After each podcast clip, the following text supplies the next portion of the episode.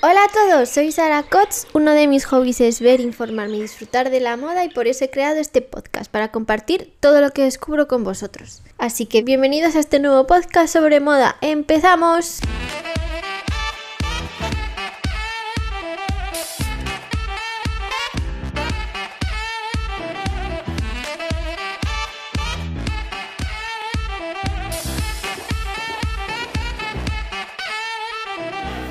Hoy os quiero hablar sobre Björk, una cantante y artista islandesa de 57 años que hace música alternativa. No recuerdo muy bien quién me habló de ella o cómo la descubrí, pero ha sido reciente y os quiero hablar de ella porque me llamó la atención ver imágenes de su último disco, Fosora, y quería saber si ese vestuario que lleva es porque sí, porque le gusta o hay algo más. Y efectivamente hay algo más y me parece todo un descubrimiento. Hoy os voy a hablar del vestuario que lleva en ciertas portadas de discos porque me parece muy interesante cómo ha llevado su arte a otros ámbitos y no solo de la música sino que moda también. Para quienes no la conozcáis, como yo antes de hacer este podcast, os voy a hablar un poco de ella antes de hablar de sus últimos discos que son los que más me gustan en cuanto a moda. Björk nació en Reykjavik en 1965. Su madre era una conocida ecologista en Islandia y su padrastro era guitarrista de un grupo islandés, conocido como el Eric Clapton islandés por lo visto. La alentó a estudiar música y a componer. La familia tenía un estilo de vida hippie y a Björk le gustaban las ciencias naturales, la física y los insectos. Y creo que esto es importante porque me parece que tiene relación con distintos vestuarios y escenarios en sus últimos discos. En cuanto a su carrera musical, con 11 años sacó su primer disco en solitario llamado Björk, con canciones en islandés de artistas conocidos, el cual he visto en entrevistas que no le gusta demasiado porque las canciones no son suyas, solamente en ese disco tiene una, entonces para ella ese álbum no le representa. Más adelante, con 14 años, se emancipó de su casa porque quería vivir una aventura fuera de su casa y creó su propio grupo íntegro de mujeres, era de estilo punk. Tras ese grupo le siguieron distintas bandas que ya no eran exclusivas de mujeres, hasta que en 1983, con unos 18 años, entró en Kukl, K-U-K-L, que significa hechicero en islandés. Tenía un estilo que ella definió más adelante en alguna entrevista como jazz punk hardcore existencial. La banda se separó y algunos de los miembros, incluida Björk, formaron The Sugar Cubes, cubitos de azúcar o terrones de azúcar, en el año 1986, con unos 21 años. Y en ese año también tuvo un hijo con el guitarrista de la banda, que poco después se separaron.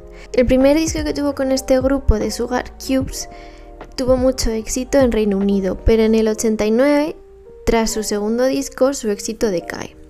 Entran en un periodo de inactividad, pero en 1992 vuelven y ya se dan de conocer de manera definitiva en el panorama musical británico.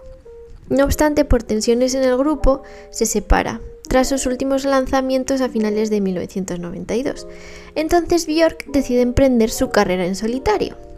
Y a mí me parece que tuvo que ser una mujer muy fuerte por esto que cuenta en una entrevista, que tras vivir en Inglaterra se dio cuenta de que no es aceptado que una mujer sepa lo que quiere y menos ser su propia manager y lleve todos los asuntos que se relacionan con ella, y que además no se deje mandar por nadie.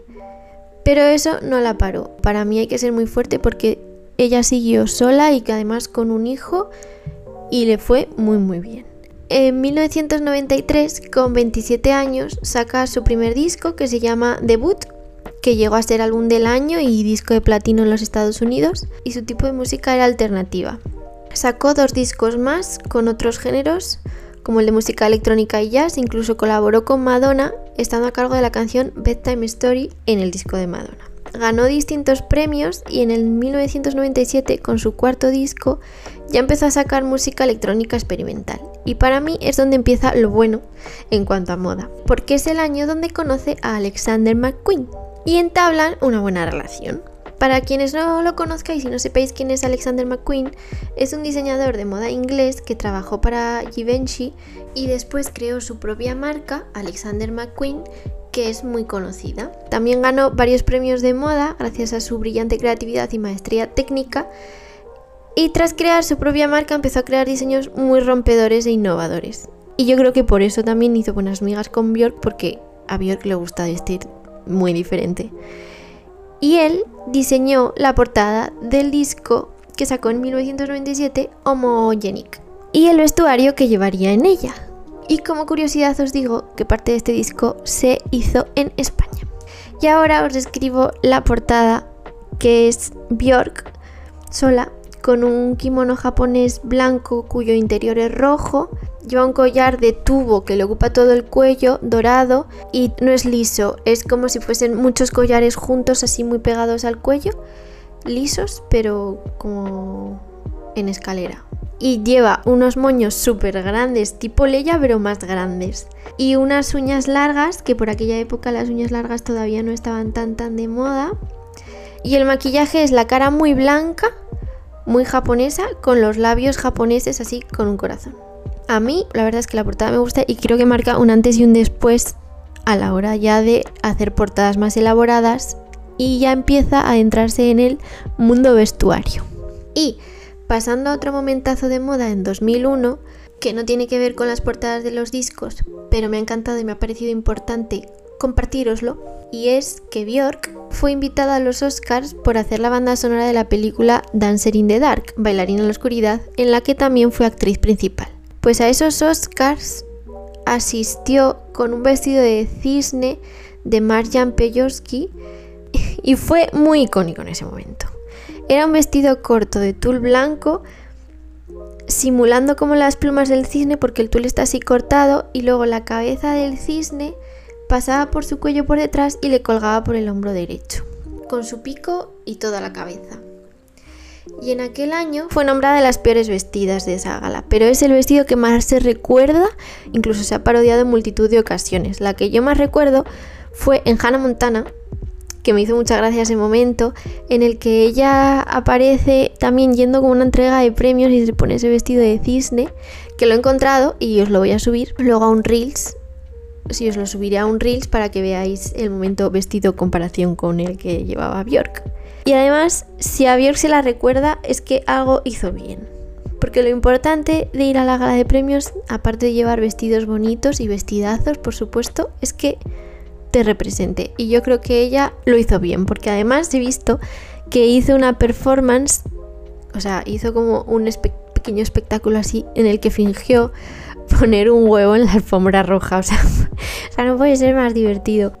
Y a mí me gusta ver que viste diferente y que hace estas cosas porque me recuerda un montón a las personas de las que os hablé en el primer podcast, en la que se divierte con la moda y que se lo pasa bien así. Pero para mí, donde dio el gran paso a un tipo de moda de vanguardia, a vestir atípico, a crear mundos junto a su música y vestuarios icónicos, fue con su octavo disco biofilia, en el que representa la relación con la naturaleza y otras formas de vida como parte de un proceso evolutivo natural. Este proyecto se caracterizó por la colaboración con creadores de diferentes disciplinas, desde músicos, diseñadores de moda hasta programadores e ingenieros. Y en concreto, para este disco Biofilia, quien diseñó los vestuarios de la cantante para la portada y la gira, incluso para un videoclip, que en el videoclip se lleva el mismo traje de la portada, es la diseñadora Iris Van Herpen. Para quienes no sepáis quién es, es una diseñadora holandesa que juega con la artesanía, la innovación tecnológica y la experimentación con los materiales. Sus trajes son como de ciencia ficción y además Iris Van Herpen colabora con científicos y artistas de otras disciplinas para crear obras de arte. Ella no es amiga de lo comercial y prefiere describir su trabajo como artístico.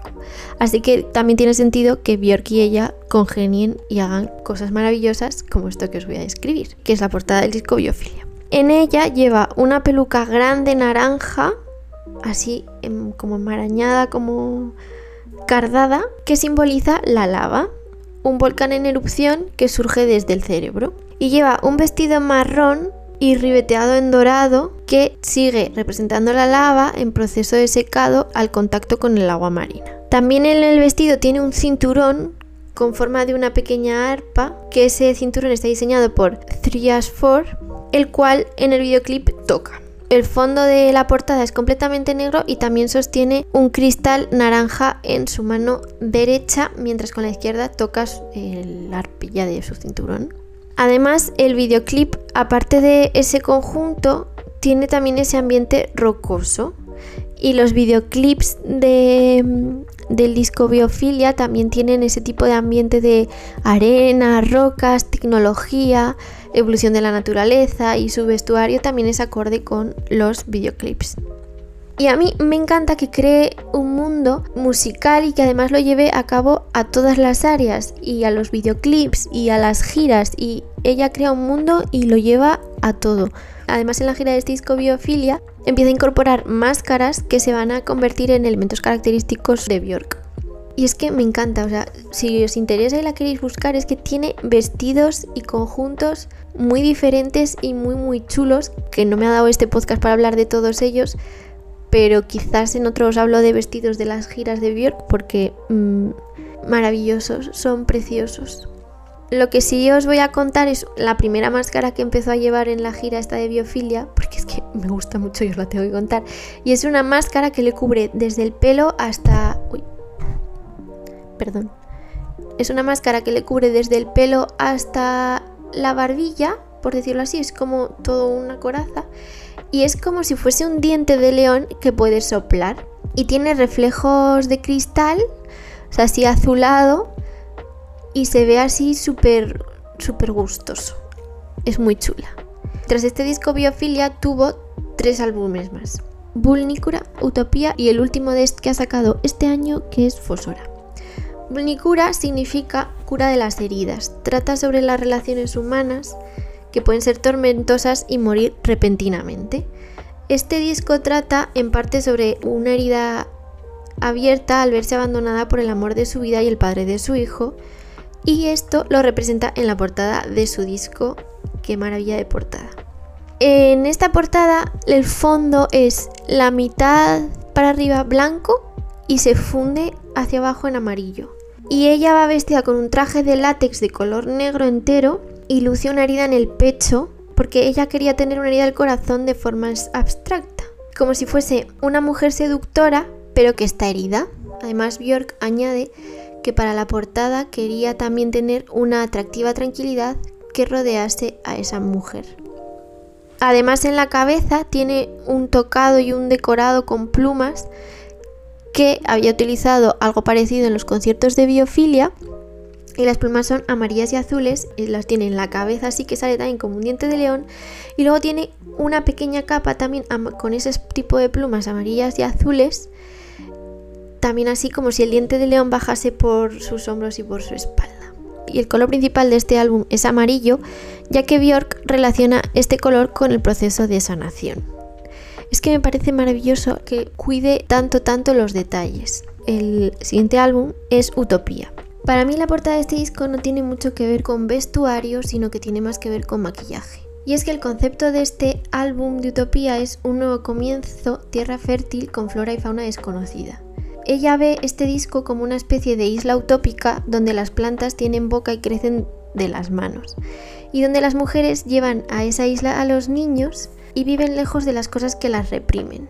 Es una isla de libertad donde su música y tecnología no afecta al medio ambiente.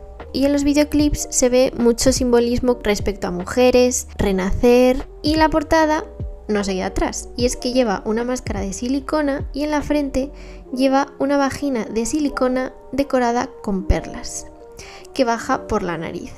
Es que es maravilloso.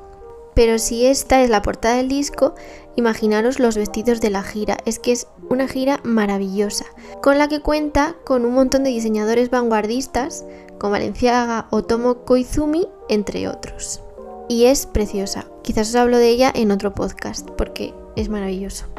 Y ya para terminar este año ha sacado su álbum Fosora. De este álbum no solamente os voy a contar la portada, sino también os voy a hablar de uno de los videoclips que es el que me llamó la atención para hacer este podcast.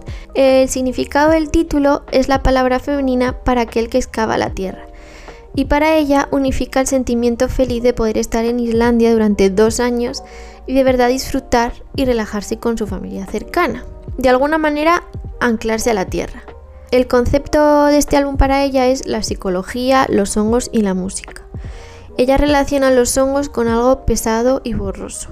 Y ahora os describo la portada que también me ha inspirado para la portada de este podcast y los colores de esta semana. Sale Björk en medio con un traje azul como si fuese un duende del bosque resplandeciente y el pelo es es que es muy guay. Es blanco pero hacia arriba como si fuese un globo blanco con humo por dentro y lleva un collar también azul y las yemas de sus dedos, porque tiene los brazos estirados, quieren fusionarse con los hongos que están dibujados en la portada. Y tiene este disco, aparte del fondo negro, tiene un color granate, un azul así tirando a verde, los hongos son granates verdes y blancos.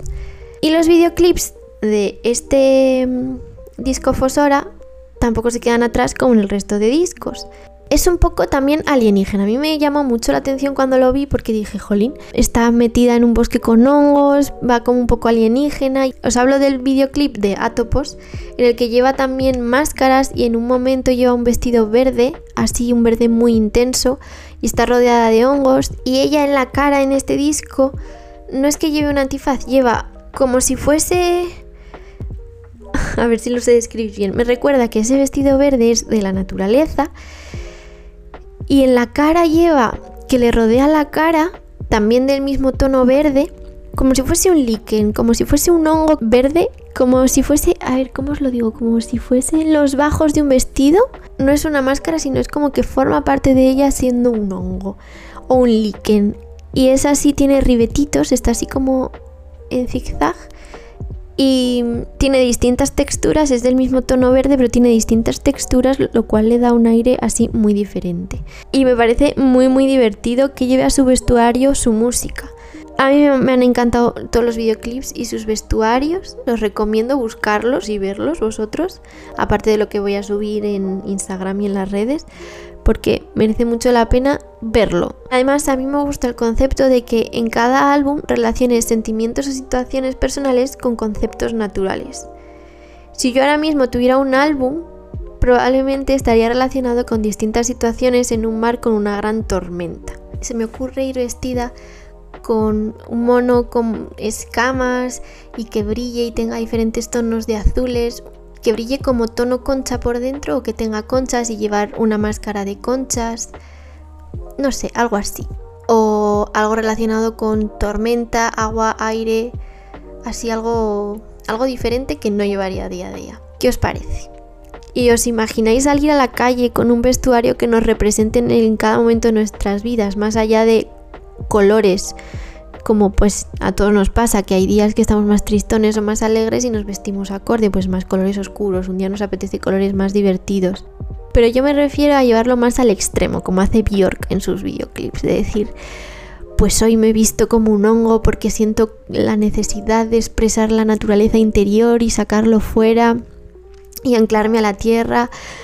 O como el resto de discos, hoy me quiero sentir poderosa y me he visto como con látex o de alguna manera que me haga sentir poderosa o quiero representar un volcán, no sé. Me gustaría la idea de un mundo atópico, un mundo diferente. Me gusta la idea de darle así el toque divertido y extremo de venga, vamos a ir a la calle cada cual con nuestra movida mental. ¿Cómo lo veis? ¿Os gustaría poder ir así por la calle? ¿Y qué representaría más ahora vuestras emociones? Llevándolo así al extremo tipo Bjork. Si queréis, decídmelo por las redes sociales y yo estaré ahí atenta a ver cómo os gustaría ir vestidos llevando a extremo vuestras emociones del momento. Y esta sería una parte de Björk, que es sus discos y la moda en sus discos, pero me gustaría en un futuro hacer la moda de Björk en los festivales o en su gira, porque tiene unos vestidazos que dejaré para otro momento, pero preciosos, maravillosos, diferentes y me han encantado. Al no ser muy fan, espero no haberme dejado nada. Si hay alguien que es muy muy fan y cree que me he dejado algo importante, que me lo comente por las redes e intentaré comunicároslo y hacer un agregado al final. Muchas gracias. Así que esto es todo por hoy. Gracias por escucharme un día más. Nos escuchamos la semana que viene. Adiós.